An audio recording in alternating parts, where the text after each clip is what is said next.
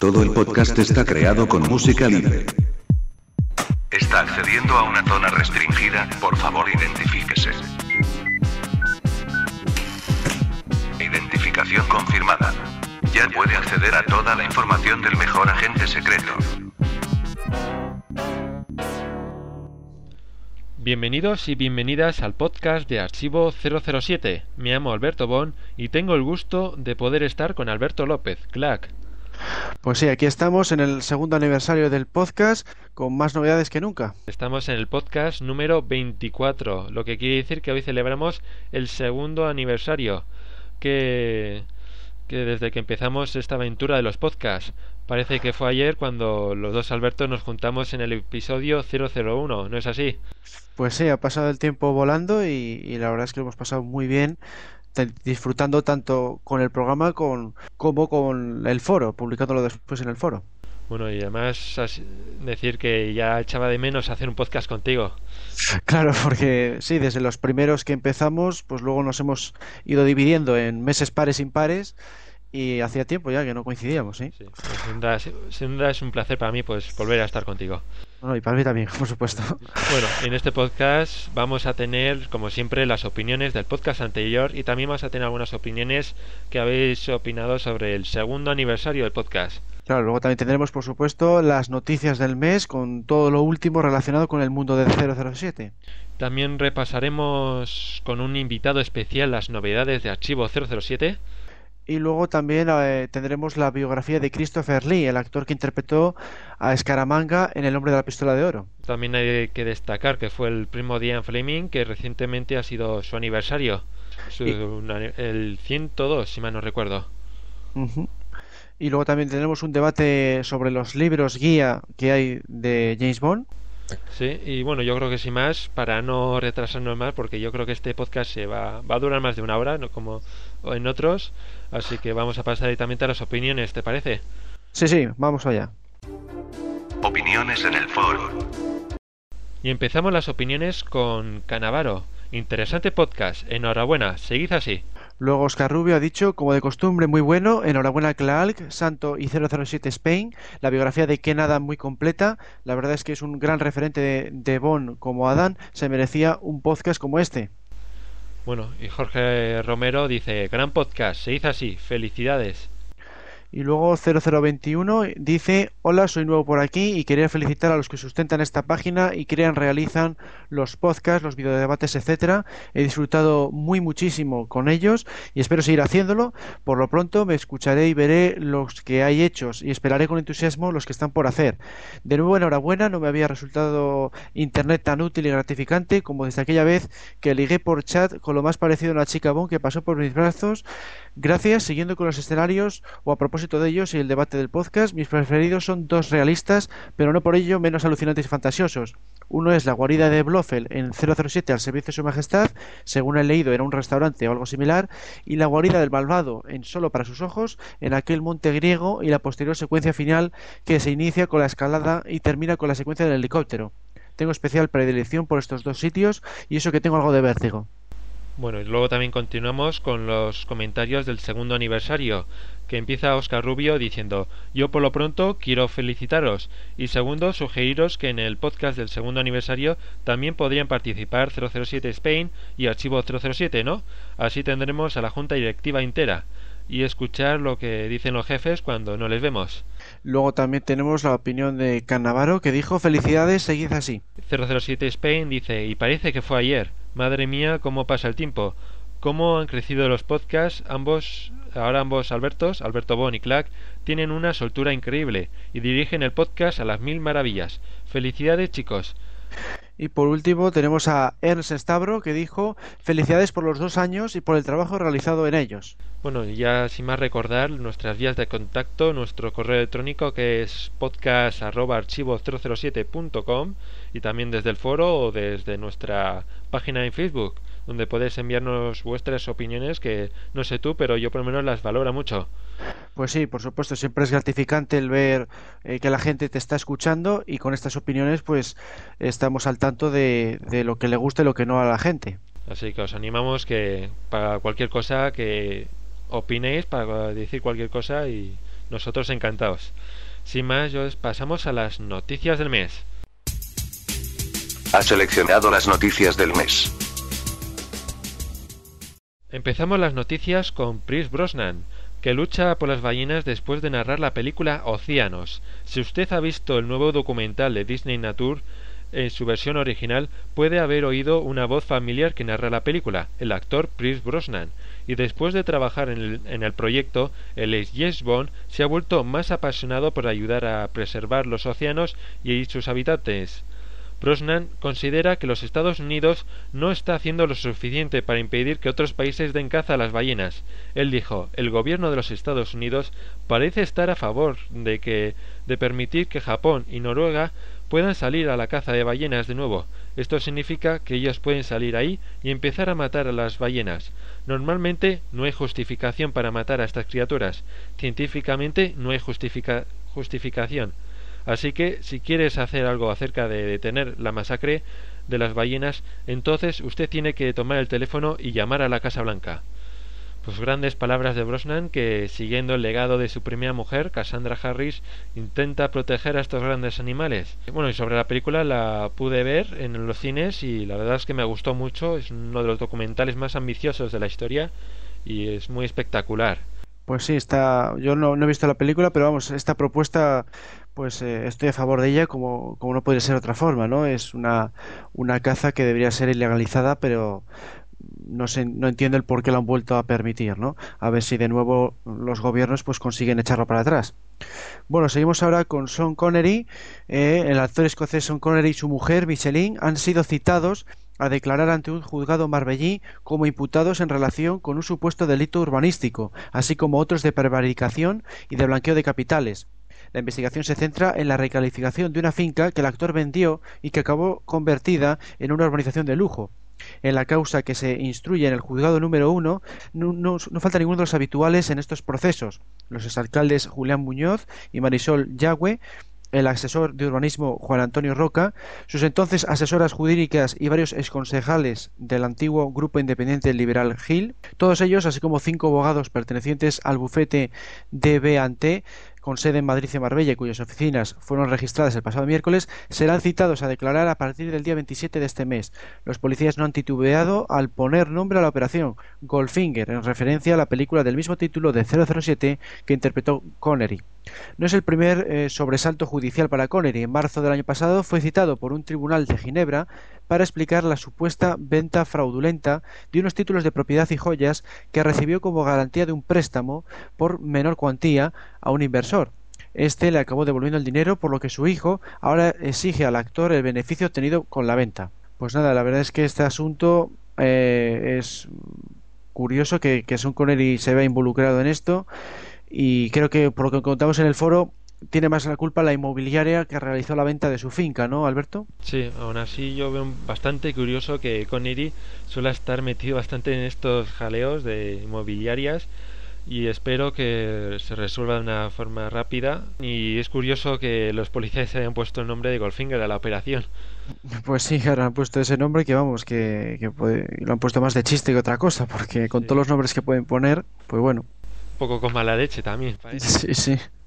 Bueno, y seguimos con videojuegos, ya que los lectores de Guinness World Records han votado los me las mejores sagas de, los de la historia de los videojuegos, y el ganador es Halo. Con más de 13.000 participantes, la lista de 50 sagas la encabeza la creación de Bungie, a la, a la que acompaña en, la, en el podium Call of Duty y The Legend of, of Zelda. Como era de esperar, en la lista tiene más presencia las sagas más recientes.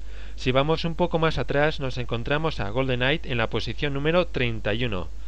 Pues otra prueba más de que la gente aún sigue teniendo un buen recuerdo de este juego, que aún sigue, sigue jugando a este juego después de tantos años con emuladores, con su consola antigua o desde muchas maneras y esperemos que Activision se dé cuenta de estos datos. Pues sí, a ver si lo tienen en cuenta porque es verdad que GoldenEye le estamos viendo cada dos por tres en numerosas encuestas y siempre con críticas muy favorables y aquí pues fíjate que de toda la historia de los juegos está en una posición 31 es algo a tener en cuenta. Esperemos que los de los de Activision pues pues lean este tipo de, de datos, ¿no?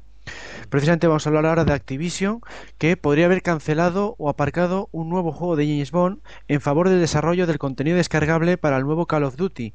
Fuentes cercanas a G4 podrían haber filtrado que Raven Software, estudio desarrollador tras el, tras el, último Wolfenstein, podría estar encargándose de crear los mapas adicionales para el futuro Call of Duty Black Ops, dejando de lado el videojuego de James Bond. Un responsable de Activision dijo, no hacemos comentarios sobre rumores.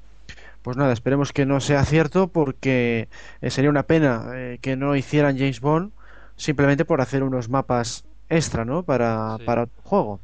La verdad, de ser cierto, sería una triste noticia, ya que por lo que se sabía, podía haber sido este juego una especie de secuela del videojuego de Quantum of Solace, por lo que se podía intuir, o por lo menos por los últimos rumores. Así que tendremos que esperar a ver lo que pasa. Parece que Activision está muy contenta con los resultados que está dando la saga Call of Duty, olvidándose ya un poco de 007 aunque vendría aunque vendiera un poco poco el único juego que han sacado no se pueden quejar ya que apenas le dieron publicidad al primer título y a la sombra de un Call of Duty así que desde aquí os propongo hacer un boicot contra los Call of Duty a ver si así nos hacen un poco más caso a nuestra licencia Ya. bueno, y ya también decir que ya falta menos para que empiece el E3, que es la conferencia más grande de videojuegos, que va a tener lugar entre el- los días 15 y 17 de junio en Los Ángeles. Desde Archivo 007 pues os, os recomendamos que estéis muy atentos a la web estos días, ya que hay muchas po- probabilidades de que desvelen el nuevo título de James Bond de carreras. Así que estos días no dejéis de visitar tanto la web como el foro para conocer las últimas novedades. Además, según fuentes internas, es casi nos podían decir que nos han confirmado que mm, pronto podrá podemos conocer más detalles de este título.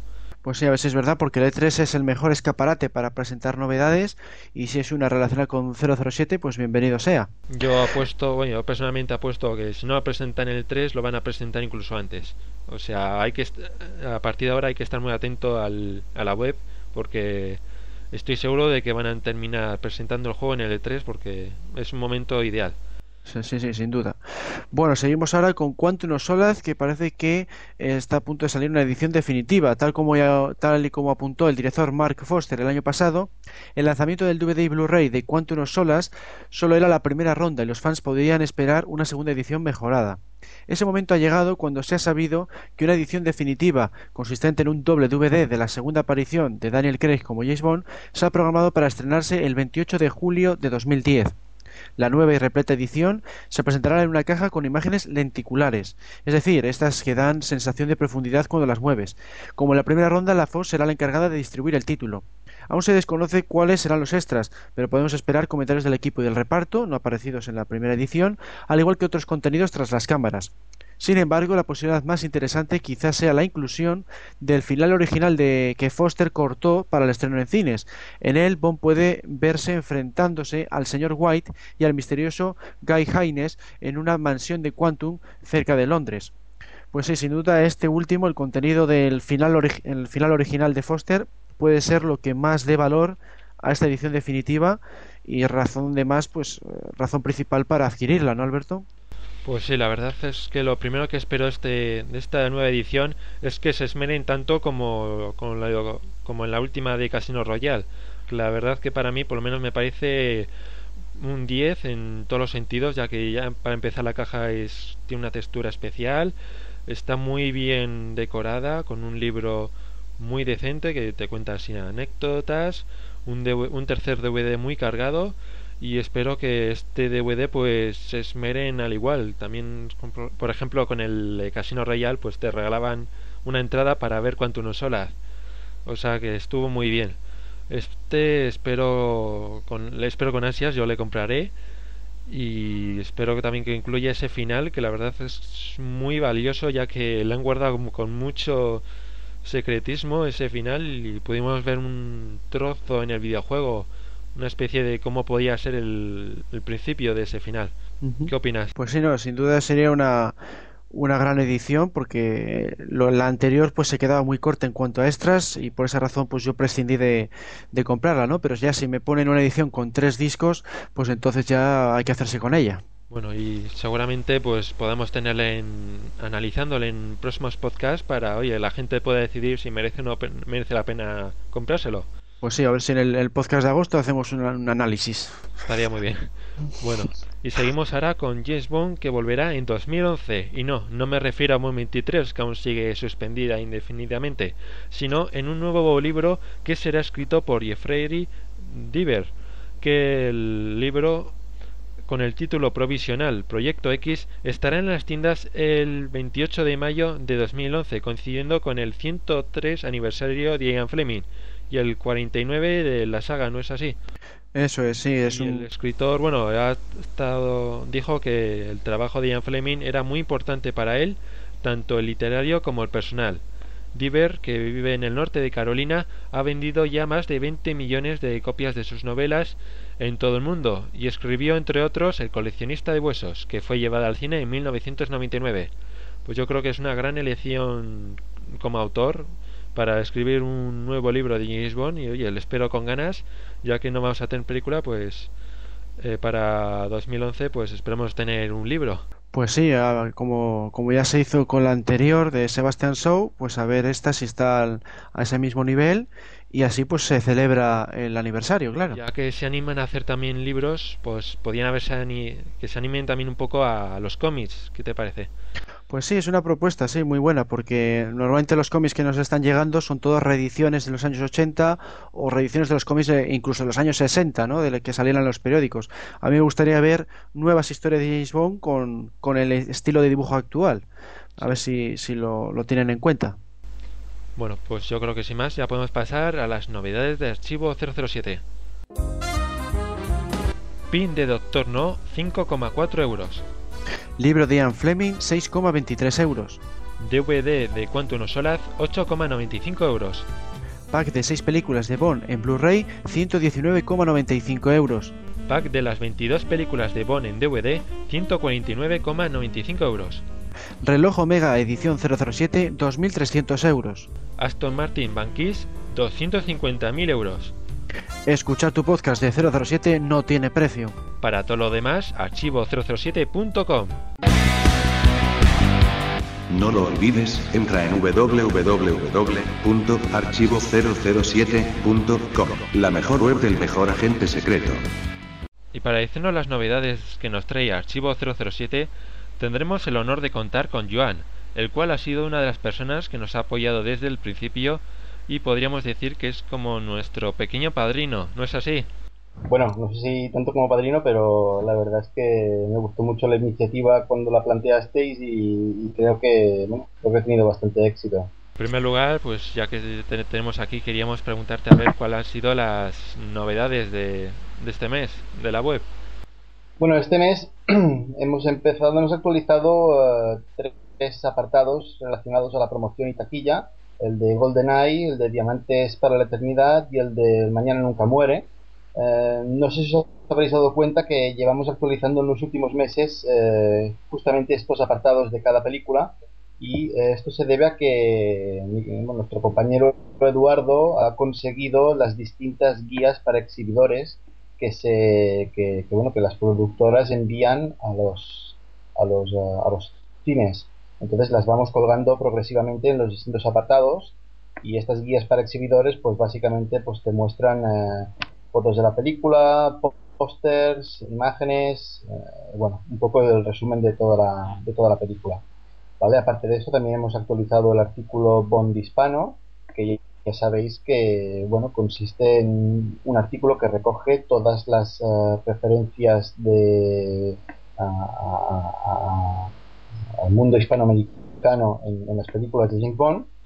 Y finalmente hemos colgado, hemos intentado actualizar como siempre cada 15 días más o menos eh, nuestro apartado dedicado a 007 literario con una parte del libro Mil una películas que hay que ver antes de morir eh, porque una de estas mil una películas es Goldfinger y en el libro este pues eh, se habla y un nuevo cómic de la editorial Zig Zag que se llama De Rusia con Amor, que no desde Rusia con Amor, pero bueno, que está basado en el cómic de, de Ian Fleming. Como veis también, pues eh, los cómics de la editorial Zig Zag es, los tenemos todos, casi todos, y progresivamente también los vamos, los vamos colgando. Y esto sería todo. Bueno, pues entonces ha sido sí, un, mes cargadito como, como vamos, como siempre. Y bueno, pues aprovechando que estás... Eh, dime, dime. Sí, no, aprovechando que estás aquí, también queremos preguntarte, pues, qué tal van las visitas de la web, sobre todo en, relación a que se han estado emitiendo las películas en la sexta y quizá ello ha podido derivar en, un mayor número de visitas, ¿no? Bueno, efectivamente, a ver, supongo que la gente, no, nos gusta publicar exactamente cuántas visitas tenemos, porque creo que es un poco también, no es chulo, ¿no? Pero no, no es plan. Actualmente tenemos alrededor de unas 350 visitas diarias, ¿vale? Eh, pero estas visitas eh, se han duplicado cada vez que se emitía una película de James Bond en, la sexta, con lo cual pues podemos verlo con un canto en los dientes, ¿no? Eh, hay que decir también que estas visitas son las de una época que podríamos llamar de reposo, ¿no? O sea, entre película y película Bond, porque cuando, cuando se acerca el estreno de una película Bond, sobre todo la semana anterior, dos semanas anteriores y la posterior, pues eh, pueden llegar a triplicarse tranquilamente. Y este sería un poco el resumen de cómo va el tema, el tema visitas. Bueno, y aparte de la web, también contamos con una especie de página en Facebook. Eh, ¿Está teniendo buena acogida? Pues sí, la verdad es que la página de Facebook eh, creo que es un muy buen punto de encuentro, al igual que lo es de Foros 007. Y, también me está sorprendiendo mucho porque es un degoteo constante de nuevos de nuevos fans o nuevas nuevas personas a, que les gusta la, web. Y la verdad es que hemos sobrepasado uh, las 450 los 450 fans. Y, vamos eh, me había planteado primeros objetivos de 100 200 pero bueno los hemos, ido uh, alcanzando tranquilamente pues eh, yo el objetivo que tengo ahora es llegar a los 1000 y a partir de ahí pues los 2000, no sé, ir subiendo. la verdad es que estoy, sí, sí, estoy muy contento y, la participación de la gente pues también está, está bastante bien. Creo que sirve también para unirnos a todos y para promocionar la web, que es lo que interesa. Pues sí, sin duda es una buena, una buena página para publicitarse. Bueno, cambiando de tercio, eh, recientemente nos informaste del retraso indefinido de BOM 23 y bueno, pues queremos preguntarte qué opinión tienes sobre esto. Bueno, la verdad es que eh, me dejó me dejó bastante me dejó bastante chocado cuando me enteré de la noticia. Bueno, a ti y a todos, eh, yo creo. Sí, sí, sí, yo creo que nos quedamos todos fritos. Eh, ya, ya había ganas de... Creo que nos hemos encontrado con dos películas de Craig. Una fue, vamos, que nos dejó a todos alucinados, que fue Casino Royale. Y, y, la otra, Quantum of Solas, que sí, nos gustó, pero ya no fue lo mismo. Y creo que todos estamos esperando la tercera para que desequilibre un poco esta balanza. Y cuando ahora nos han dicho que, que la cosa se demora, pues eh, la verdad es que no, no, me hizo mucha gracia, pero bueno, eh, yo creo que ya lo han, una opinión que tienen algunos fans también, que si esta, esta demora tiene que servir para hacer las cosas con más calma y bien y que salgan mejor, pues oye, yo encantado. y entiendo que esto se enmarca en, el hecho de que pues ellos, la productora, pues estén en, un, en, en asociación con la Metro Goldwyn Mayer o con quien sea, mm, de forma pues, que se encuentren ellos también a gusto, porque esto todo influye, ¿vale? Con lo cual, pues bueno, eh, será otro año de transición, adicional al que ya tuvimos, no lo esperábamos, mm, pues bueno, tocará esperar y quizás será un año más, más calmadito de noticias de lo que estaba previsto, pero vamos, no sé, yo tengo esperanza de que de que a finales de año pues se solucione el tema y, a principios del año que viene ya arranquen a tope. Bueno, y por último vamos a hacer ahora un debate sobre los libros guías de 007. ¿Nos puedes recomendar alguno y por qué? Bueno, yo el libro guía que más me gusta es uh, The Essential Bond. En castellano no sé, bueno, si, si, si existe en castellano Parece que no, que eso está solo en inglés, sí. Eso está en inglés, ¿verdad? Eh, bueno, a mí es el que más me ha enganchado de todos los que he ido, los que he ido por el aire profesional que tiene, por, eh, tiene también buenas imágenes, pero sobre todo por todo lo que explica eh, en cuanto a las películas y, además también explica también muchas curiosidades y, algo más relacionado con el mundo de James Bond, aunque no directamente relacionado con las películas, pero sobre todo mm, por, por el, el hincapié que hace en todas y cada una de las películas, es un motivo por el que me gusta más. Bueno, y por bueno, sin más, yo creo que ha sido todo un placer tenerte aquí otra vez más. Faltaría más. Y esperemos que vuelvas pronto. Bueno, para, para el podcast, para el 48. pues, pues nada, un placer, también hablar con vosotros. Eh, felicitaros por, eh, por el programa que cada vez lo hacéis mejor. Y, bueno, pues nada, animar a todos los foreros que nos estén escuchando pues a participar a enviar uh, cualquier cosa que se les ocurra y, y, bueno, cuanto más participemos, pues mejor, mejor funcionará todo. Sí, bueno, pues sin más yo creo que podemos pasar ahora a por la biografía del mes. Biografía del mes.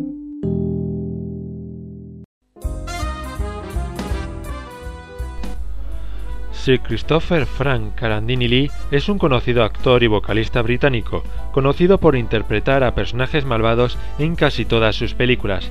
Ha participado en unas 220 películas desde el año 1948. Su gran afición al deporte, así como su altura, le han convertido en uno de los actores con un físico más impresionante del panorama cinematográfico internacional. Lee nació en Inglaterra, hijo de la condesa Mary Candini y del teniente coronel George Lee, perteneciente al regimiento de la Guardia Real Británica. Sus padres se separaron siendo él muy niño, por lo que permaneció al cuidado de su madre, que le llevó a él y a su hermana a Suiza. Se matriculó en la Academia de Miss Fisher, donde interpretó su primer papel dando vida al malvado Rumpelstiltskin. Poco después, su familia se trasladó a Londres y Lee entró en el selecto colegio Wagner. Ahí su madre contrajo un nuevo matrimonio con el banquero Hancourt, el tío del escritor Ian Fleming, creador de James Bond. Lee trató sin éxito de conseguir una beca para Eton, donde fue rechazado en un tribunal presidido por M.R. James. En una autobiografía, Lee reconoce que pese a la decepción de no haber sido becado, quedó ampliamente impresionado por James y que a través de sus escritos comenzó a sentirse fascinado por la posibilidad de intimidar a otras personas a través de su físico y su voz. Muchos años después, Lee interpretaría sus cuentos de James para la BBC. Comenzó a viajar por varios países europeos y según su propia autobiografía fue testigo del último hombre ejecutado de forma pública en Francia, en junio de 1939. Comprometido con los principales movimientos políticos de su época, se presentó en el cuerpo de voluntarios que apoyó a Finlandia en la guerra de invierno que ese país libró contra la Unión Soviética. Si bien su división se mantuvo en labores ajenas al combate directo durante toda la campaña. Estallada la Segunda Guerra Mundial, Lee fue incorporado a la Real Air Force. Recibió entrenamiento como piloto, pero finalmente algunos problemas en su vista le apartaron de la primera línea de combate aéreo. Se le destinó al norte de África y posteriormente en Sicilia y la Italia peninsular. Fue asignado a operaciones especiales y de inteligencia, donde tuvo un papel muy activo, hasta el punto de que muchas de sus misiones siguen estando aún clasificadas como secretas. Finalmente, acabada la guerra, se retiró del servicio con el rango de teniente de vuelo. En 1946, por influencia de su primo segundo Niccolò Carandini, embajador de Italia en el Reino Unido, comenzó su carrera como actor. En 1948 se produce su debut cinematográfico en la película de Terrence Jones, Galería de Espejos. En el mismo año hizo de figurante en la versión de Hamlet dirigida por Laurence Oliver, pese a que ni siquiera salió en los créditos. Le permitió conocer a Peter Cushing y con quien acabaría trabando una profunda amistad. Tras pequeñas participaciones en películas y obras de teatro, consigue un papel que en la Batalla del Río de la Plata, rodada en 1956. Esta actuación le servirá para conseguir un contrato con la compañía que le lanzará al estrellato, la productora Hamlet Productions. Su primera película, La maldición de Frankenstein, se estrenó en 1957 y le ofreció su primer papel como protagonista principal, dando vida al monstruo del papel del barón Frankenstein. En 1958 actuaría como Conde Drácula, así ese mismo año se estrena Drácula, y solo dos años después su secuela, Las novias de Drácula, aunque Lee no participó en este segundo rodaje por presuntos incumplimientos de la compañía al pagar sus honorarios en la primera película. El gran éxito que lograron estos films en taquilla refuerzan la colaboración de Lee con la productora y sobre todo con el editor Terence Fisher.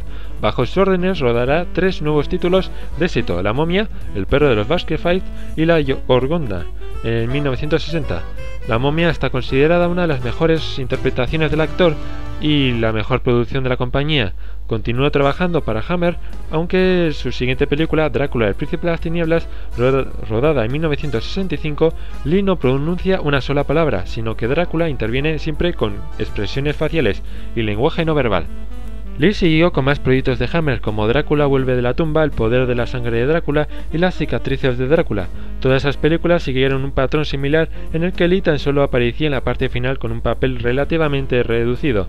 Sin embargo, su éxito comercial fue inmenso y la imagen promocional de todas ellas fue la caracterización que el actor dio al conde, lo que le confirmó el estrellato pero en sus siguientes dos películas sobre la resurrección del conde en los años 60 fue un fracaso comercial que demostró la saturación del público respecto al género.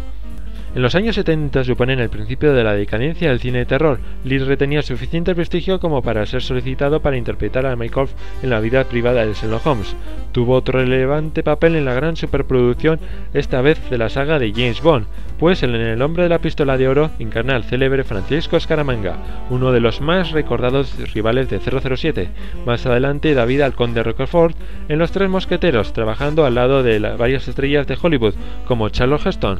En los años 80 la realidad para Christopher Lee es que está completamente encasillado en el género de terror, en una época en la que las superproducciones de ese estilo habían quedado en el olvido, sufre por tanto una fase de clara decadencia cinematográfica. Lee siempre fue uno de los actores predilectos del director Tim Burton, que se confesó admirador de sus películas, así recibe pequeños papeles en Sleepy Hollow y más tarde en Charlie en la fábrica chocolate o La novia cadáver pero su espectacular retorno a la gran pantalla lo recibe en 2002 cuando participa en la trilogía del Señor de los Anillos y en la que interpreta el papel del mago Saruman. La crítica no ahorra elogios para su interpretación, que Lee justificará reconociendo haber sido desde joven un enamorado de la obra del Tolkien y sentir especial fascinación por la figura de Saruman. De hecho, Lee es el único miembro de todo el equipo de producción que llegó a conocer personalmente al Tolkien.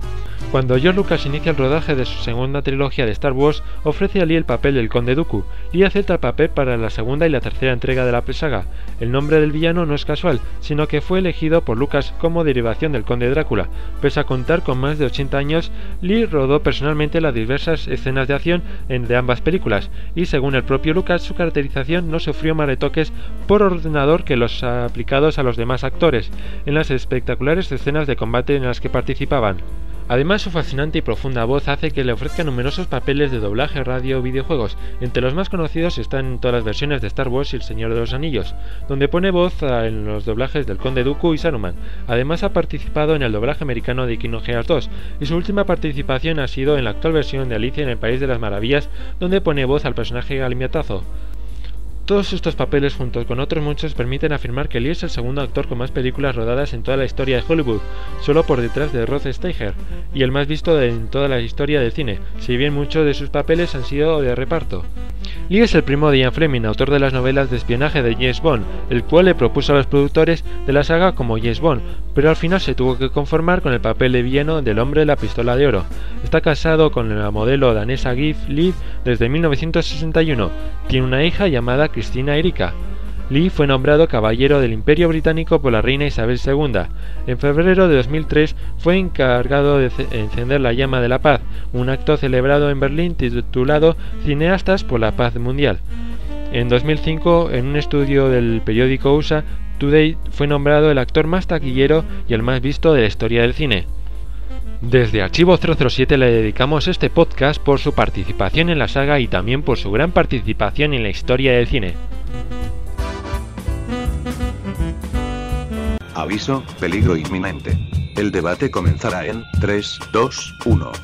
Y empezamos este debate con una gran sorpresa, ya que si antes para las novedades de Archivo 007 hemos podido contar con Joan, ahora tenemos el lujo de poder debatir con Frances Sirven Baño, Encantado de hablar otra vez contigo. Bueno, todo un placer compartir este reto con vosotros. Bueno, en este debate vamos a hablar un poco sobre los libros de las guías de 007. Y para ello vamos a empezar primero por El arte de Bond.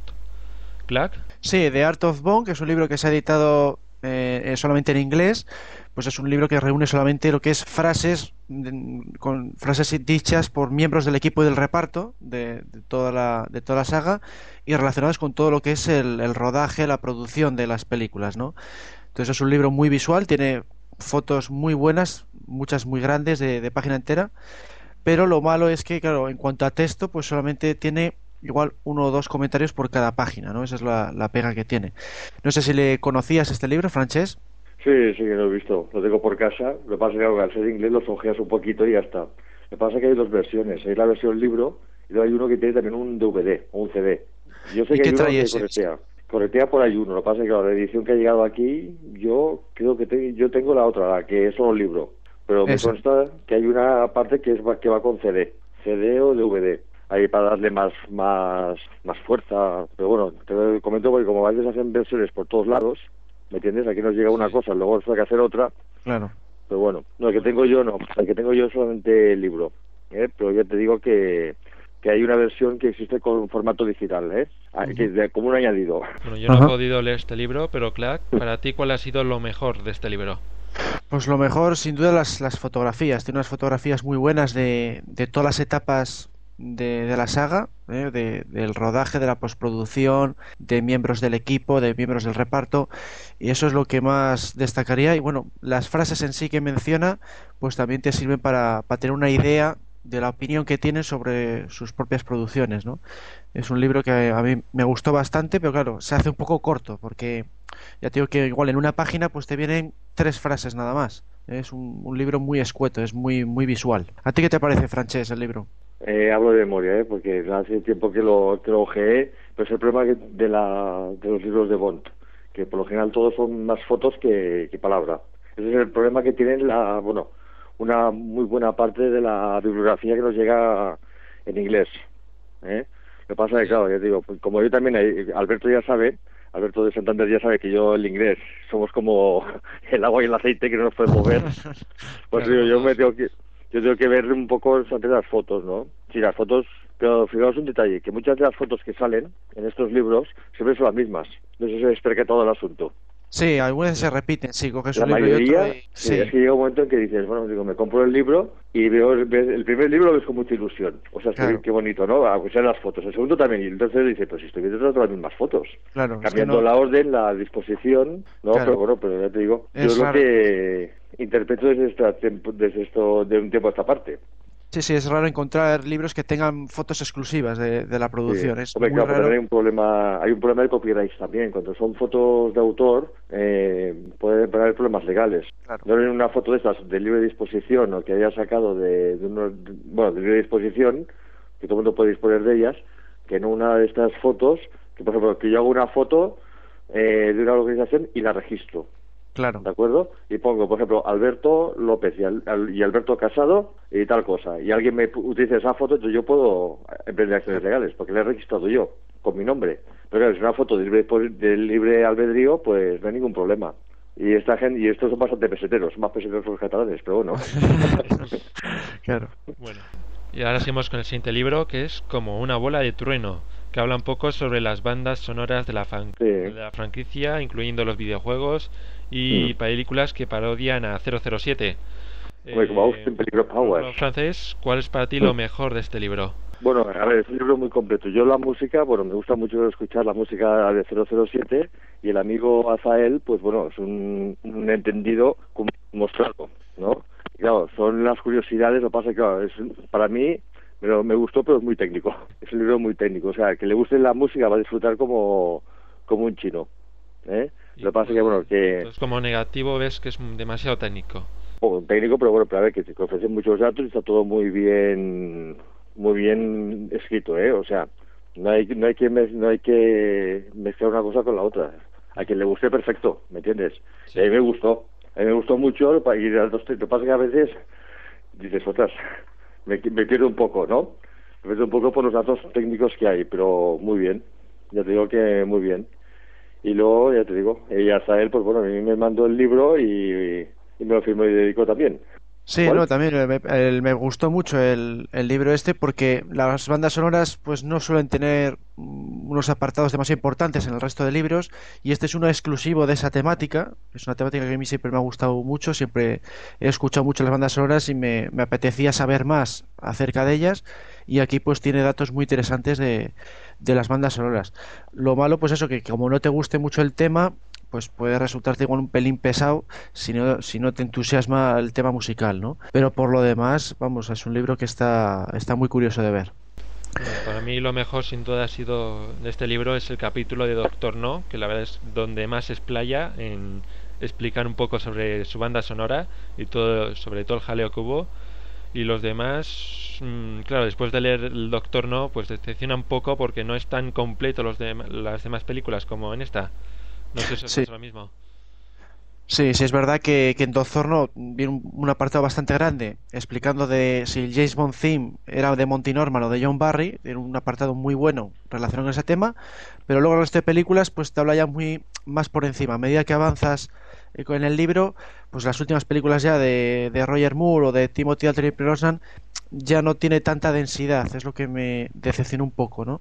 Que no tiene la, el mismo número de páginas por cada película. Tiene más a, las primeras películas que las últimas. Pero bueno, por lo demás está, está bien. Bueno, pasamos al siguiente libro que es El mundo secreto de 007. ¿De qué va este libro? Pues nada, este libro es una guía visual de estas que suele hacer Ediciones B, que también lo hace con, con Star Wars y con Indiana Jones.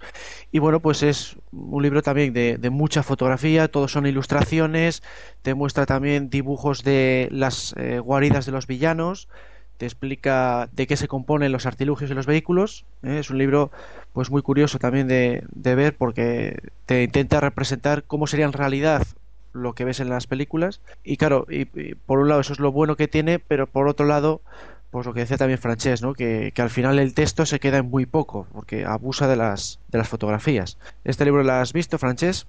Sí, sí que lo he visto.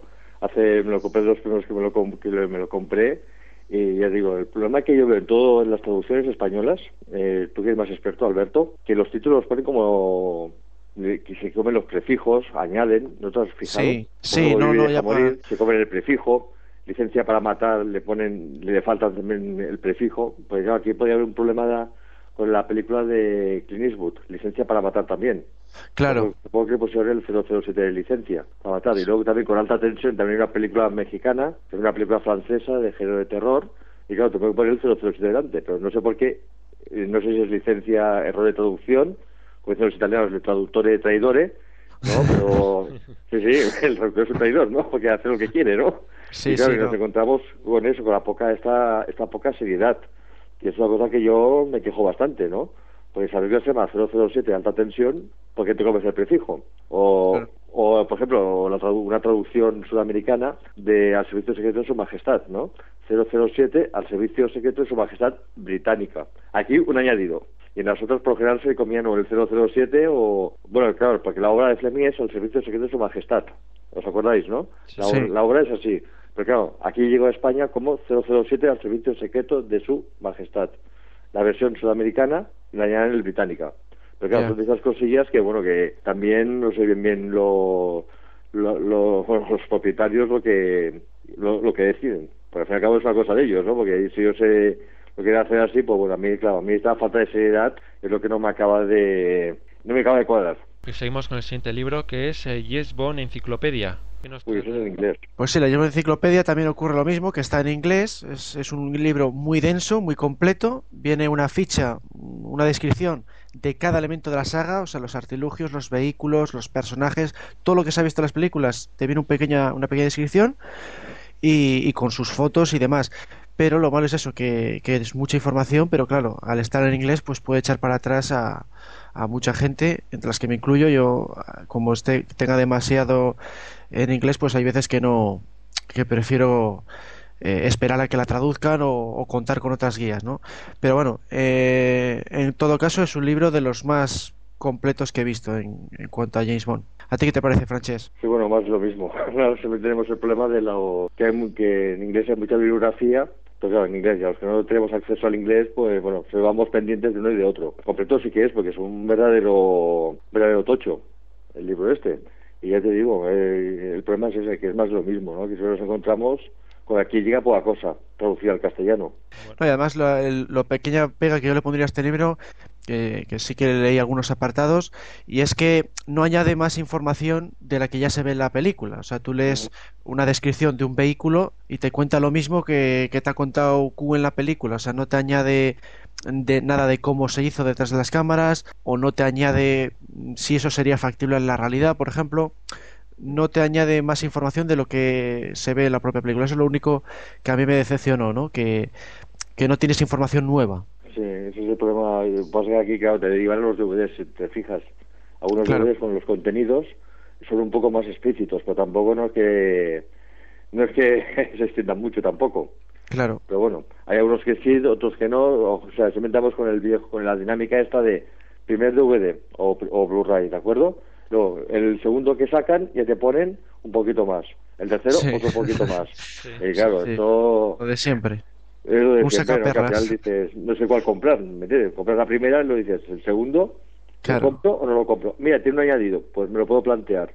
Eso me pasó a mí con la, si os acordáis, la banda sonora condiciona del 40 aniversario, ¿os acordáis? Que era edición remasterizada. Sí, que tenía Y había algunos que tenían eh, material extra, y otros sí y otros no. Pero claro, yo decía, particularmente hablando, digo, para que me- yo, un- como una anécdota, para para matar, ochen- el año 85, ¿os acordáis, no? En la Sí. historia de Roger Moore. Eh, a Europa solamente existía en disco de vinilo y en cinta magnetofónica.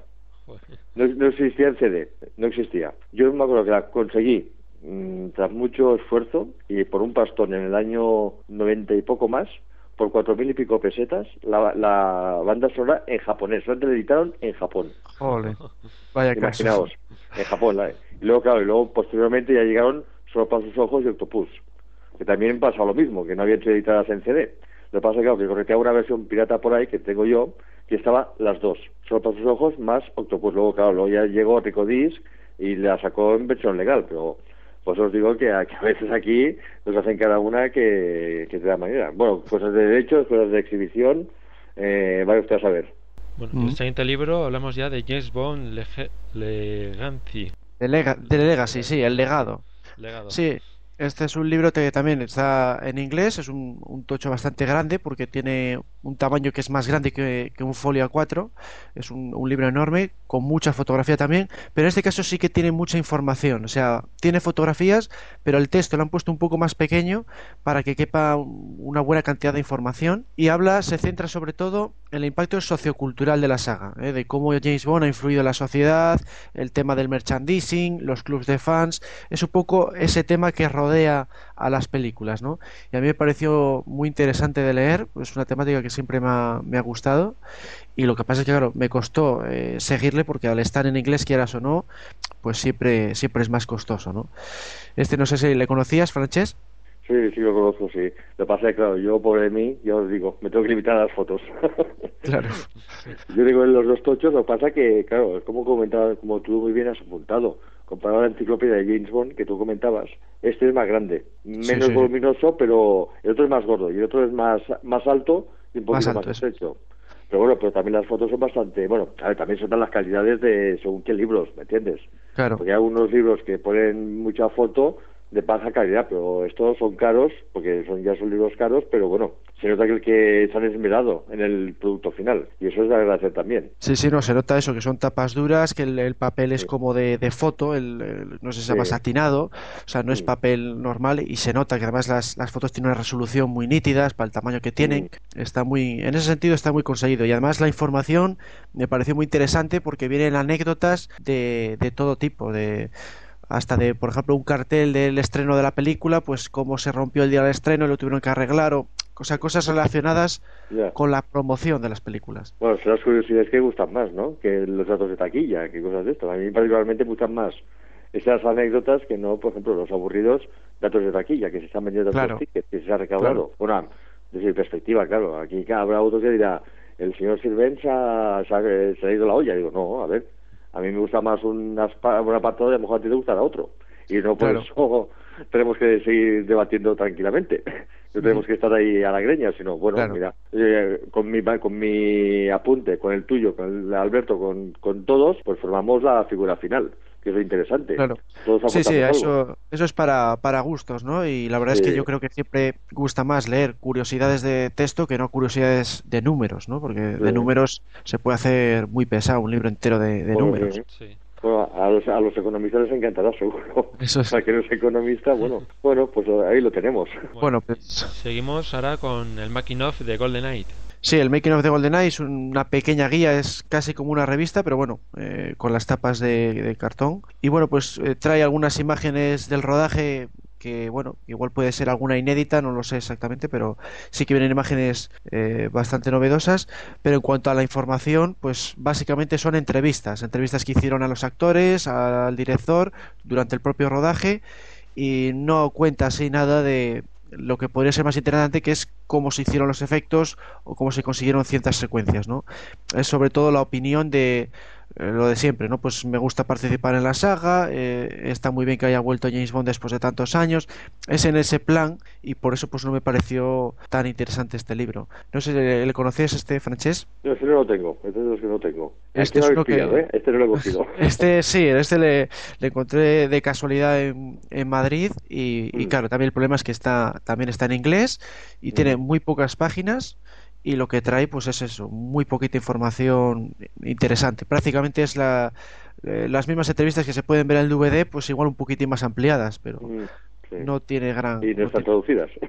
Y no, no, y todo en inglés, sí, el libro entero está en inglés. Bueno, y seguimos ahora con su nombre es Bond, James Bond.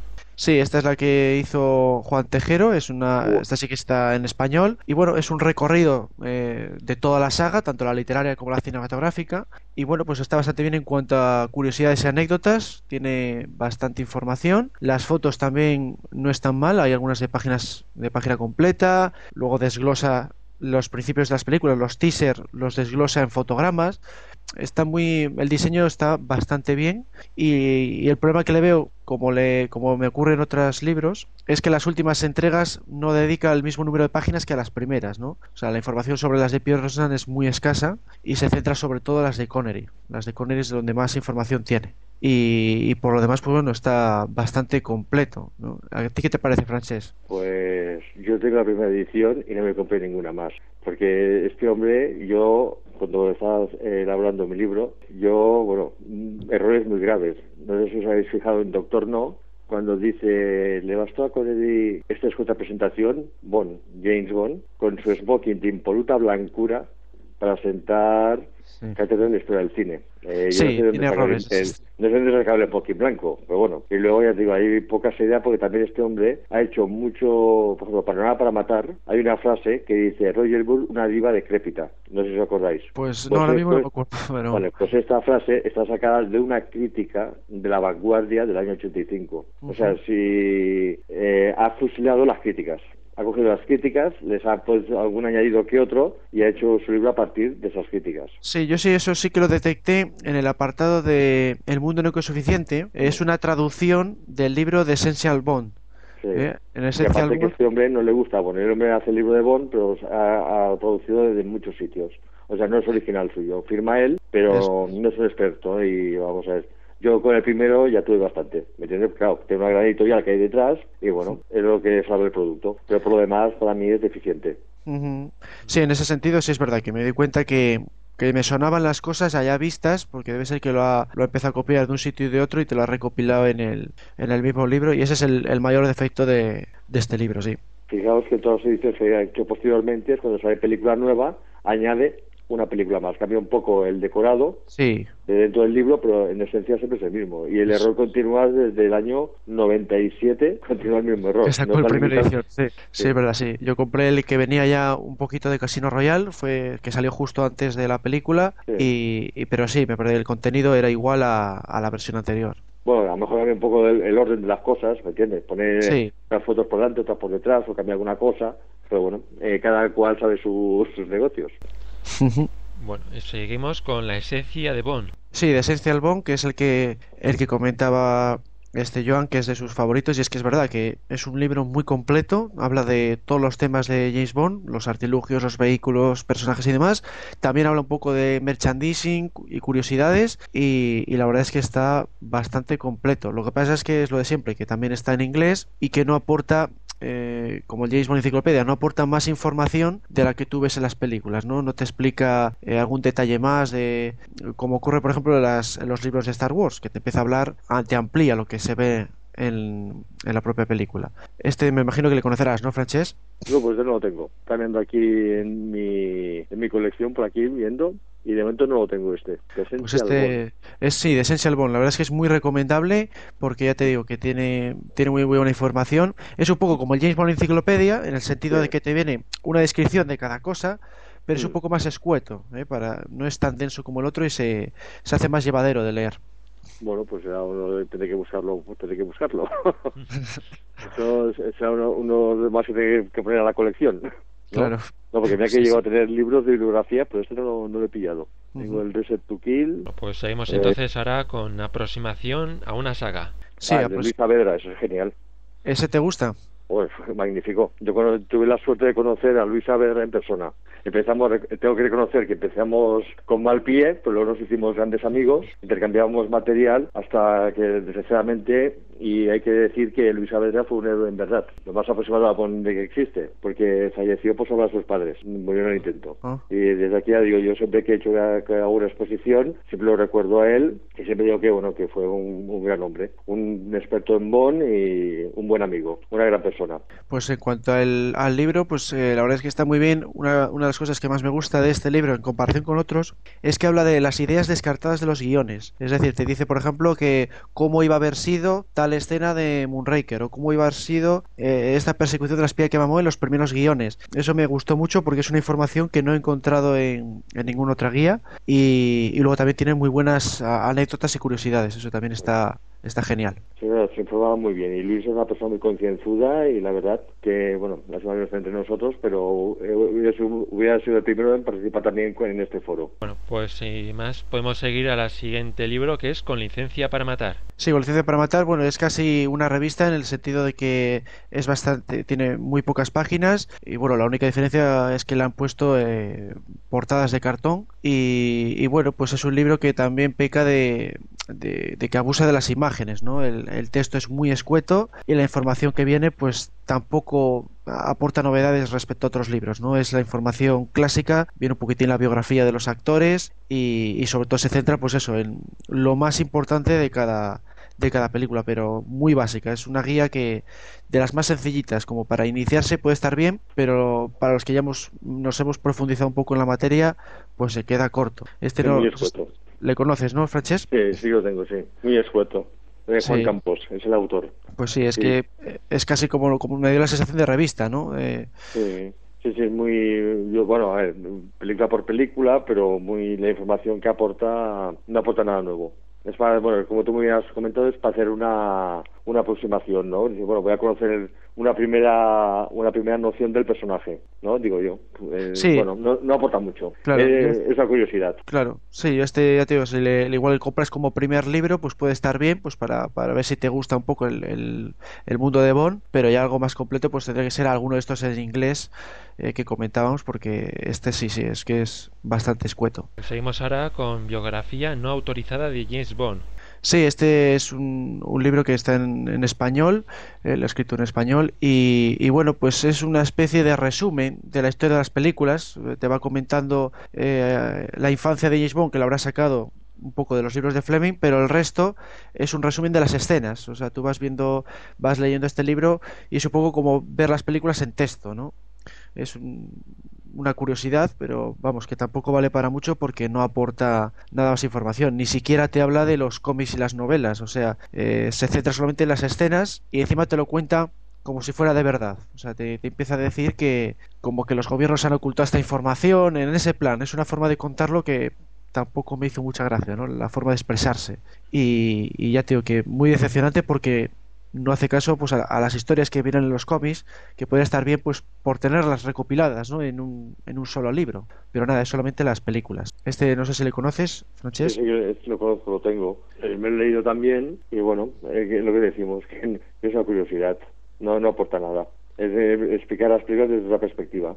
Bueno, coge la película, una escenita como tú has dicho, pero mm. tampoco no, bueno, para tenerlo, para los coleccionistas vale, pero el que, no sea coleccionista, pues como tú muy bien has apuntado, pues se decepciona. Se espera otra cosa.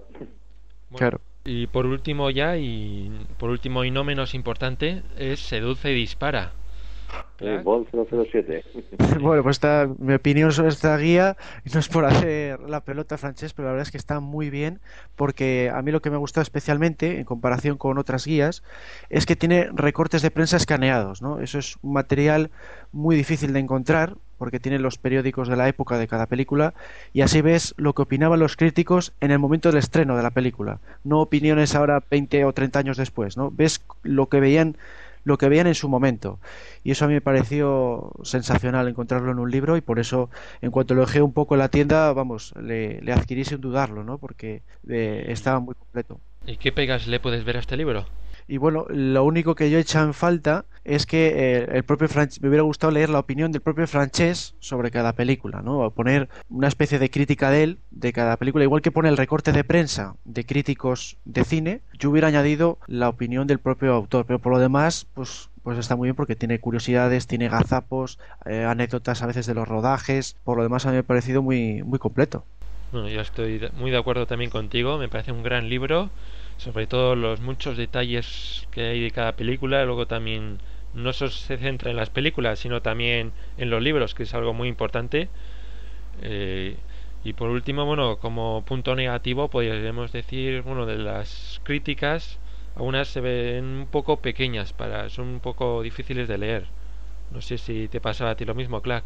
Eh, sí, sí, claro, porque el, tamaño del libro es pues casi tamaño bolsillo que se llama y bueno pues a veces claro una página entera de periódico reducirla a ese tamaño quieras o no pues es que no queda otra forma de hacerlo tendrías que si no tendrías que gastar varias páginas para que estuviera ampliado no pero pero vamos que en principio yo lo pude leer bastante sí pero Francis ¿qué te parece a ti este libro? ¿cuál es para lo mejor y lo peor?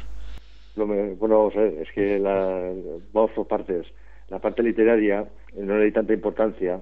Bueno, yo hice una anécdota, vamos a ver, es el libro que, desde mi perspectiva, digo, el libro que todo fan le gustaría, le gustaría leer. Porque yo cuando me empecé a plantear el libro, primero quería hacer un vídeo, bueno, un vídeo en esa época era un vídeo, y claro, el tema de derechos, tema de tal, me marearon mucho y digo, pues mira, ¿sabes lo que te digo? Pues con todo el material que tengo, pues voy a hacer, voy a hacer un libro. ¿eh? El primer párrafo es muy expresivo, ¿no?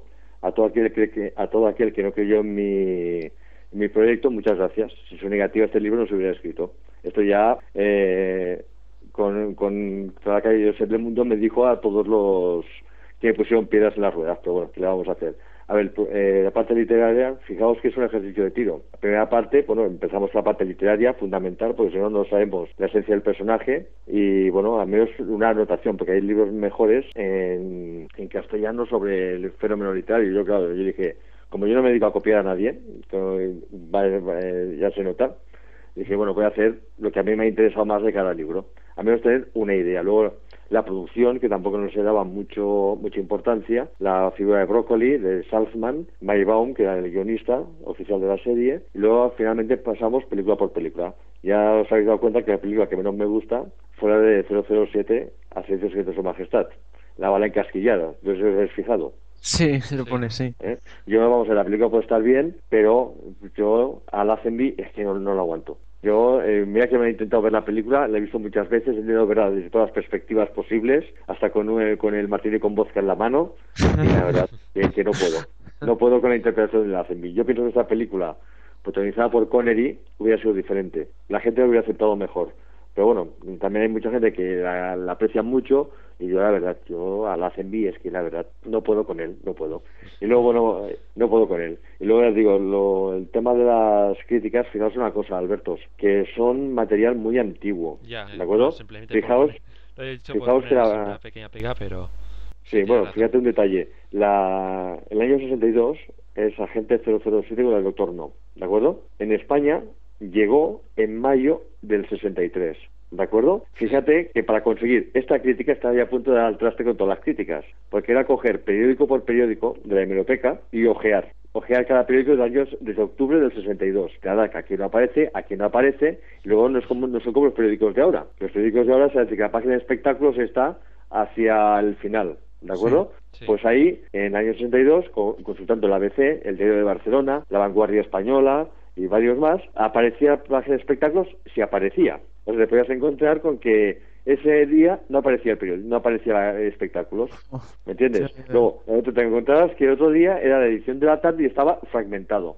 Sí, Y sí, no, entonces sí, yo solo, solo puedo, como anécdota, decirte que las críticas me costó nueve meses recopilarlas todas. Claro. No, no, es un trabajo muy arduo Nueve porque... meses. Y luego, aparte, fijaos, también hay otro detallito que, bueno, se nos ha pasado por alto, la fecha de estreno en la televisión. También la primera emisión, no de Sí, pago, primera emisión. Eh, eh, vosotros, como sois bastante más jovencitos, lo que soy yo, pero bueno, eh, era la época de la contraprogramación. O sea que te ponían en la, en la, por ejemplo, en el teleprograma, por decir una, revista de la época, hoy hacemos la película tal, y luego a la hora de la verdad te hacían otra película. Lo sacarás a prohibido. O sea que, para conseguir exactamente Doctor No, que fue en octubre o en septiembre del año, me parece que fue en el 90, me parece que, que fue por ahí. ¿Me entiendes? Eh, lo, lo que tuve que sudar. Pero claro, porque Sí. tenías que contestar por un lado, tenías que contestar por otro, luego la memoria, que la memoria se tiene que ejercitar, y a partir de ahí fui haciendo todo. Y luego, ya te digo, que lo de las fechas era... Y luego también otro detalle, los lunes no había periódico. Ya desde el domingo no aparecía, o decía el sábado, próximo martes, o próximo lunes, o próximo no sé qué, o próximamente. Y tenías que calcular un poco con, lo- con los días. ¿eh? Y les digo, no, pasa que claro, yo les digo porque aparte no del escaneado, como habéis apuntado, es que se, en la hemeroteca te hacen un microfilm y luego del microfilm te hacen la, la fotocopia. Ah, ¿Me- O sea, que no es coger el periódico, toma, escaneado y tal, sino que tiene un proceso. Y claro, y este proceso también, pues bueno, a veces según la pericia de la persona que lo hacía, pues podía salir mejor, podía salir peor, porque algunas estaba ampliado y otras no se podía ampliar. O sea, pues digo que también tiene su... no, no, su tiene una, elaboración No, tiene una exagerada. elaboración Sí, sí, sí, que- sí. Y claro, y que trabajo esto, Alberto, lo hice todo yo solo. No. No, era un equipo, no era un equipo de decir, mira, tú te dedicas, Alberto, tú te dedicas a los DVDs, Alberto de Burgos, tú te dedicas al Blu-ray, eh, Clark, tú te dedicas a la música, ¿de acuerdo? Sí, sí, no, es que encima solo para una persona es mucho trabajo, sí. Y, sí, claro, trabajando, a veces que trabajaba de noche, trabajaba aquí, trabajaba por allá, pues claro, mm, tenías que ir haciéndolo a rato. Luego el día que, que tenías el día torcido, si claro, no queda todo lo que habías hecho, ala, a borrarlo todo porque porque no, no me gusta cómo ha quedado. La- ¿Y cuánto te llevó más o menos el libro entero? Mira, vamos a ver, yo, claro, yo pequé, pequé que me dijo un abogado de querer pedir permiso, la bendición de la productora, que le dieran el permiso para utilizar. Eso me hizo perder mucho tiempo. Luego, porque nadie sabía dónde estaba, imaginaos, nadie sabía. Luego, eh, quería pedir permiso, había, por ejemplo, la Columbia, era el Casino Royal del año 67. Ujú. Me tenía que dirigir a Columbia de España. Columbia de España decía, ah, no sabemos nada. Ah, dirígete a Columbia Televisión, que está en París. Ahí tuve un señor que fue muy correcto y, se, y me dijo, oye, mira, te estoy mirando, pero claro, es complicado porque los derechos, no sé qué, no sé cuántos. Pero bueno, al menos me dio una, una cosa, dice, mira, si quieres tirar hacia adelante, tira, pero claro, está un poco complicado porque nos vamos a Londres, que no sé qué, no sé cuántos, vale. En España, prácticamente, buenas palabras, pero no te daban nada. La Goldwyn Mayer cuando existía aquí. ¿Me entiendes? Gente Sí. muy correcta, pero no aportaban nada, no se mojaban. ¿De acuerdo? Eh, United Pictures bastante peculiares, no vamos a decir, no vamos a entrar en detalles, ¿de acuerdo? Ah, pues no, esto te has de dirigir a, al propietario del copyright, un tío de Los Ángeles, que no sé quién era, un tal Pierce, ¿de acuerdo? Y es el que tiene los derechos de no sé qué. Y bueno, Joder. empezaron a poner tantas cosas, tantas cosas. Yo decía, no, no, tienes que pagar por cada. Si tú quieres utilizar un segundo de película, tienes que pagar. Y no sé qué. Y al final dije, mira, ¿sabes lo que te digo? Hago un libro, me saldrá mejor, lo haré a mi manera y no tengo por qué marearme tanto. Porque el problema fue, ya me dijo el abogado, dice, la, la has fastidiado pidiendo permiso. Pero cuando pides permiso a los propietarios te van a decir que no. Ya. Y efectivamente me dijo, tú tira para adelante y si te denuncia, pues mira, mejor para ti. Pues si tendrás más publicidad. Y mira que lo intenté, pero no lo conseguí. Ese es el problema. lo expliqué y todo, pero nada, nada, no hubo, no hubo manera. Supongo que me conocen, que bueno, pero yo soy independiente, Albertos. Ajá. ¿Me entendéis? Voy haciendo Sí. y claro. eh, mi libro, el libro que yo escribí con mucho cariño y amor, sudor, sangre y todo, pues bueno, claro, como todo se puede mejorar, ¿me entendéis? Lo que pasa es que, claro, fijaos que en la época en que yo hice el libro no había DVD, era Claro. todo con VHS. No es como Mm. ahora que puede estar la imagen y puedes ver perfectamente, mira, por aquí, por allá, los documentales, documentales de Bond en castellano prácticamente no existían. Claro. Existía como mucho uno de la Amstrad, el feliz 25, 25 aniversario de James Bond. Lo daban con un vídeo Amstrad. Y luego me lo agencié, eh, me lo agencié como pude hace, bueno, hace, una, una- hace, tem- hace un tiempo y me hice una copia en DVD. ¿Me entendéis? Pues claro, no es como ahora con el Blu-ray, con el DVD, que tenemos más Claro. material. Sí. Eh, Ahí era pues un poco de memoria, ir al cine, verlo en VHS, volverlo a ver, volverlo a ver, para la imagen, mira por aquí, mira por allá, tiene su como todo tiene su trabajo, Claro. ¿entendéis? Y todo es mejorable, lo que pasa es que bueno, que lo que decimos, digo, tienes que hacerlo con cariño, porque claro, si haces una cosa sin sentirla, mm, yo no la hago, ¿me entendéis? Y yo, Claro. yo para hacer una chapuza, pues mira Alberto, o me ahorro el trabajo.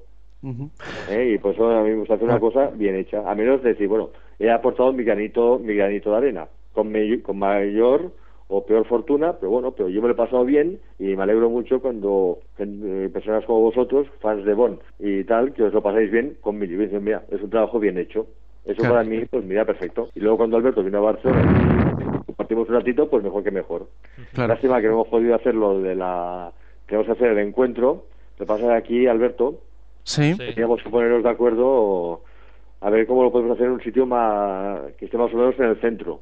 ¿de? Claro. Claro. Yo pienso que de esa manera, Alberto, eh, Alberto, Alberto y a todos los que Sí. nos escuchan, pues sería mucho mejor. Mm. Sí, se puede porque- pensar en algo para. De hecho, te íbamos a preguntar eso, si tenías previsto hacer alguna exposición para celebrar el 50 aniversario y así aprovechar y hacer pues una, Sí, una a ver, reunión. Sí. Sí, a mí, vamos a ver, yo si tengo que moverme hacia Zaragoza, hacia Madrid, que es más o menos en el centro peninsular, pienso que es un sitio que está bastante bien, porque de Santander a Madrid, ¿cuánto tenéis? No hay Pues mucho, ¿no? 400 kilómetros más o menos. Cerca de. Sí, bueno, yo, yo tengo 600 desde, desde aquí, desde mi pueblo, Barcelona. Más o menos, Madrid es un sitio que más o menos estaríamos todos, aunque fuera un, yo qué sé, un día, un día o lo que fuera, ¿me entendéis? Lo que pasa es que yo exposiciones, el tema que, claro, que yo, pues bueno, a mí no me importa, yo, pues mira, estoy dispuesto a hacerlas, me lo paso muy bien, eso sí, es mucho trabajo. Pero bueno, me lo paso sana con gusto, no pica, pero mortifica mucho. Claro. Esto ya lo habéis comprobado. Luego, no sé si habéis visto las fotos de la página de Mundo 007, lo de la exposición. Sí, sí, hay una galería de fotos. ahí podéis haceros una pequeña idea de lo, de lo que hay, ¿no? Que cómo están distribuidas las exposiciones. Pasa que, claro, siempre es el factor espacio, como habéis supido comprobar. Porque, claro, tenían que, tenían que poner muchas más cosas, pero, lógicamente, el espacio el Claro. espacio es, es limitado, ¿me entendéis?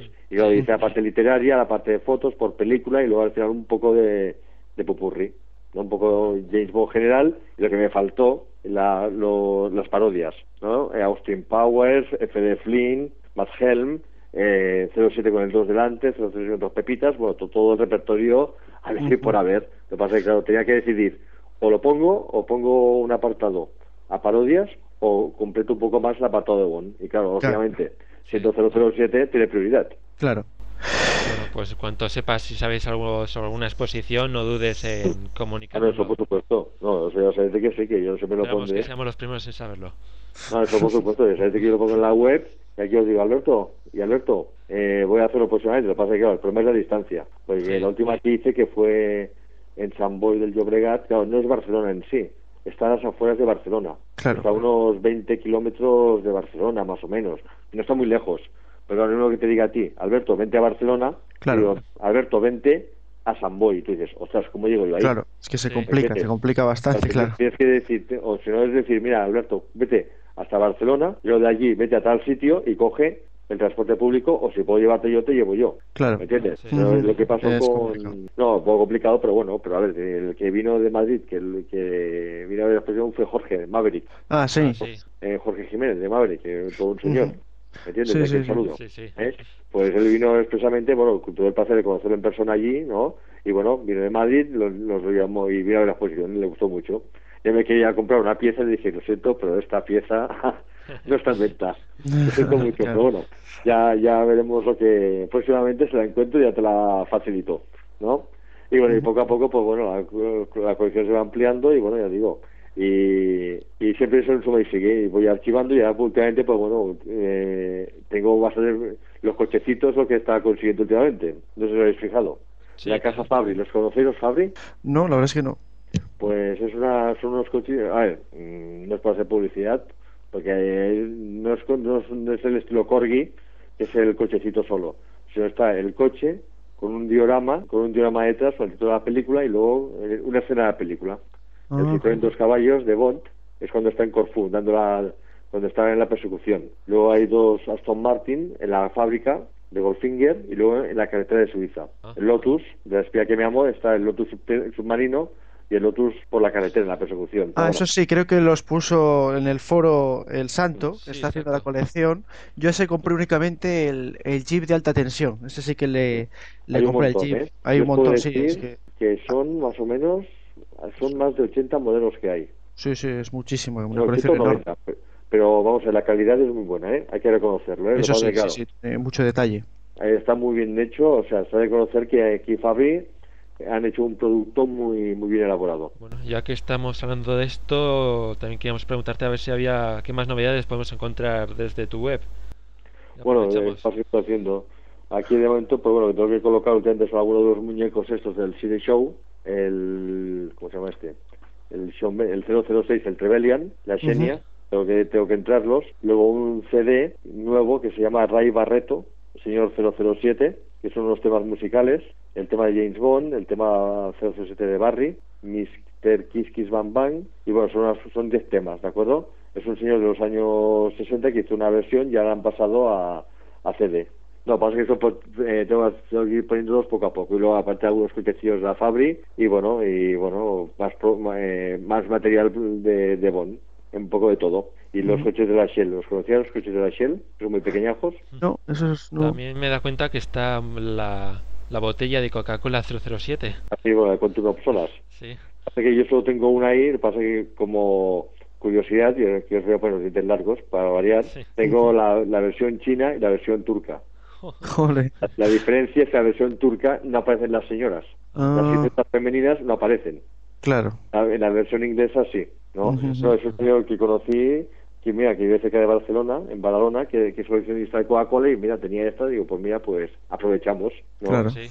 Una curiosidad, lo que pasa es que, claro, que hay que reconocer que es imposible abarcarlo todo. Es imposible, ¿eh? se tiene que abarcar, se tiene que hacer, pues bueno, esto aparece por aquí, pues perfecto. Y luego, a título de mi, bueno, particular que no aparece en la web, son los dioramas de Gilbert, no sé si los conocéis, por Mm, imagen. No, no me suena, ¿no? Son, bueno, son como figuri- son figuritas, no son muñecos que son articu- articulados, con un diorama de Goldfinger de, de las primeras películas de Bond. Y esto es cuando puedo ya poner la foto y estos son bastante, son, son muy, son muy bonitos, son del año 65, fabricados en Portugal. También, por comentar en el foro, se suele preguntar mucho por dónde se puede conseguir libros. ¿Cómo está el tema de libros en, en la web? Mm, De cast- en castellano, Sí, en de castellano. Hombre, Ian Fleming últimamente me estoy quedando, eh, tengo pocos, ¿de acuerdo? Tengo, a ver, pasa que claro, tengo las ediciones de Albón o Aymá en castellano, ¿de acuerdo? Algunos tengo de Destino, que sería una foto de delante, y RBA. Creo que más, los más económicos son los de RBA. eh, que son, fue la, penúltima edición que sacaron. Alguno de punto de lectura, que fue la última, y esos son, tengo algunos. Lo que pasa es que, claro, últimamente me estoy quedando y cuesta encontrarlos últimamente, porque hay algunos sitios que los, que los venden, pero bueno, yo a su lado los regalo.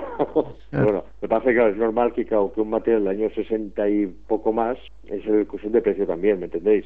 Claro. Y bueno, pero luego también están los de bruguera de color amarillo, que también son bastante rarillos, pero bueno, pero hay un poco de todo. Básico, el que entre en 007, mundo 007, pues bueno, ya que, que navegue por ahí, Bueno, ¿no? Que navegue y ponéis el título o ponéis alguna de las palabras clave y, y podéis encontrar bastante bibliografía.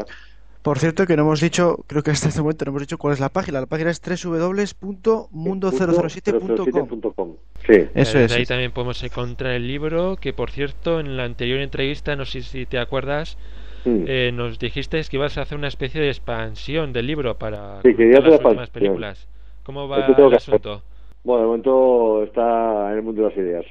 ¿De acuerdo? Buenos días. ¿No vas a aprovechar igual el retraso Bond 23 para...?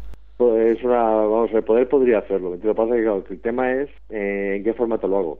¿De acuerdo? Porque hacer otro libro no va a ser posible porque entonces los que faltan por vender en el formato original no se vendería. Entonces, claro, la idea, la idea que tengo yo es hacerlo en formato CD o en formato DVD Sí. y añadir las últimas películas, que serían la, la bueno, El mundo nunca es suficiente, Muere otro día y las dos de Daniel Craig y así la tercera del 50 aniversario, para el 2012. Ujú. Pues claro, sería en formato digital añadido al otro, ¿de acuerdo? En CD, DVD o, o a ver cómo la técnica la técnica me lo permite. Bueno, y separándonos un poco así del libro, ya que hablamos de Bond 23, Mm. no sé si ya te has enterado del retraso, ¿qué, qué opinas? Bueno, vamos a ver, aquí el tema es que el método Meyer hace muchos, muchos, muchos años que está en más situación económica. Muchos años. Sony compró una parte, pensaba que había comprado al 100%, pero no ha comprado el socio mayoritario provisto. Entonces, claro, tiene una deuda muy grande y provisto no la quiere asumir. Pero a ver, aquí hay un tema, que la franquicia de Bond es muy rentable. Sí. La única franquicia que no ha cambiado los esquemas en más de 40 años. Y claro, es una inversión prácticamente segura, aunque dicen que Quantum of Solas eh, fue un poco más floja, porque a mí me gustó, pero claro, mm, no llega al nivel de Casino Royale, particularmente hablando, ¿de acuerdo? Yo pienso que, bueno, están creando expectativa para del 50 aniversario. Es mi opinión, ¿de acuerdo? Unos piensan que soy optimista, otros que, soy, que no soy de más optimista. No sé, pero claro, ya que hicieron la pifia del año 2007 no hacer película, ¿os acordáis, no? sí. Hicieron Sí, 2006, sí, sí. 2008 y el 2007 no la hicieron. A ver Claro. si para el 50 aniversario eh, se esmeran. Porque también un sabéis poco. de que... Está la cosa un ¿Perdón? poco complicada. Hombre, pero vamos a ver, aquí si hay ganas, Alberto, se puede Sí, hacer, sí. ¿entiendes? Hay ganas y dinero hay, lo que pasa es que, claro, quieren hacer un producto muy, tirar un tiro seguro, ¿de acuerdo? Van a ir a lo seguro, no van a, a- bueno, porque si, la- si resbalan, hacen un mal producto, se hunden. La Metro se acaba de hundir, ¿de acuerdo? Y la productora no, no están acostumbrados a estos fracasos de taquilla. Por ejemplo, de oro, que fueron los soldados, pero bueno, ¿qué vamos a hacer? Entonces, claro, yo pienso que, bueno, aquí también van a crear expectación para que la gente eh, que la gente reclame el producto Bond, reclame el producto Bond. Yo pienso que el 2012 sería un buen sería un buen año para película del 50 aniversario. Claro, Pero sería claro. un poco como Muere otro día, que lo aprovecharon, retrasaron un año más para que Mm. coincidiera con el, con el 40 aniversario. Yo creo que esta vez Eso. igual es hasta una excusa el, el tema este de la bancarrota porque eh, yo creo que igual quieren hacerlo aposta, ¿no? El, el esperar al 50 aniversario. Sí. Hombre, yo es una yo yo vamos a ver, yo me decanto porque para el 2012 habrá película de Bond, pero ojo, depende de los señores de Metro y de un producto de La propietarios. señora Bárbara y Michael. Sí. Hombre, Bárbara y Vale. Michael eran Bárbara, ¿me entiendes? Lo que pasa es que tenían, prácticamente tenían el director, el Sam Mendes, tienen Sí. la Lady Gaga y el Elton John que van a cantar el tema principal de lo que había y bueno, vamos a ver, vamos a ver a qué, qué nos depara el, futuro. Yo espero eh, que para el 2012 tengamos película de Bond. Pasa que tenemos todavía dos años por delante y estas películas más o menos si para el 2012 quieren hacerla ¿no? sería el 5 de octubre del 2012 se va a empezar a hacer en enero la tienen a tiempo pero claro eh, no depende de nosotros para nosotros cada año tenemos película de Bond Claro, a ver, a ver si hay suerte y eso de, de empezar, tener que empezar, pues eso, como muy tarde, pues en enero del año que enero, viene. del, enero del 2012 podrían Como muy tarde, como muy tarde, enero del 2012 De hecho, hay ocasiones que incluso graban eh, el verano, po- tener que grabar este verano para, si quieren meter un tema de efectos, para tener un margen de por lo menos un año y así Sí. poder hacer postproducción, porque es que si no, no, no llegan a esa fecha.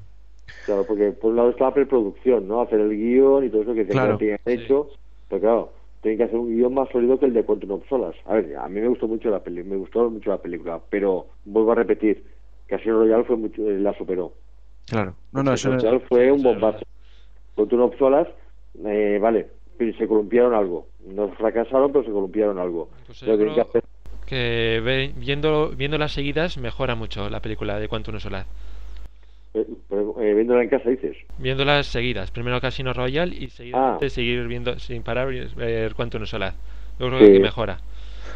No, no, ya te digo, yo, a mí me gustó, a mí yo me lo pasé muy bien, ¿me entiendes? Yo me lo pasé Sí. muy bien, la he visto, la fui a ver al cine, el día de estreno, el DVD la he visto, y bien, lo que pasa es que abusaban de las escenas de acción. Si hubieran parado un poco las escenas de acción, pienso que el producto hubiera sido mucho mejor. Más- ya, bueno, para terminarse un poco el debate, de, que estamos hablando de los libros, ¿cuál os Sí. parece a vosotros el mejor, el que más recomendáis de todos? Bueno, pues eh, yo aparte del de Seduce y Dispara, que la verdad es que está muy bien por el tema este de los, los recortes de prensa, que eso no, no, lo, no se encuentra en ningún otro libro y por eso, ya por solo por eso merece la pena.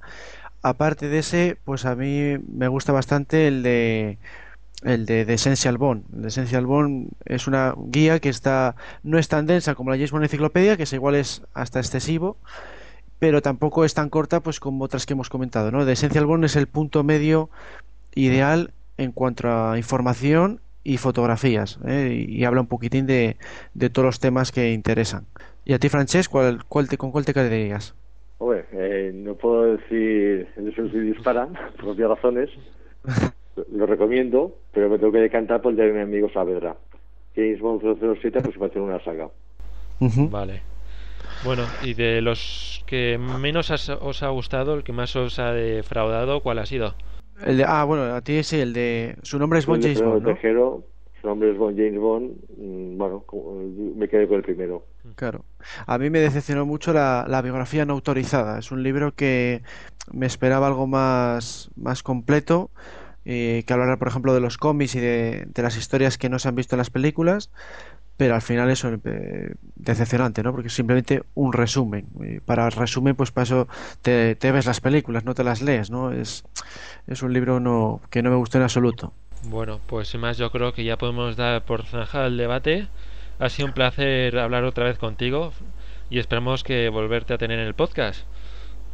Sí, para que me tenéis que explicar más cómo va esto, ¿eh? porque yo con las últimas tecnologías estoy pez. El señor Bonner está al día, pero yo estoy un poco... cómo va mejor.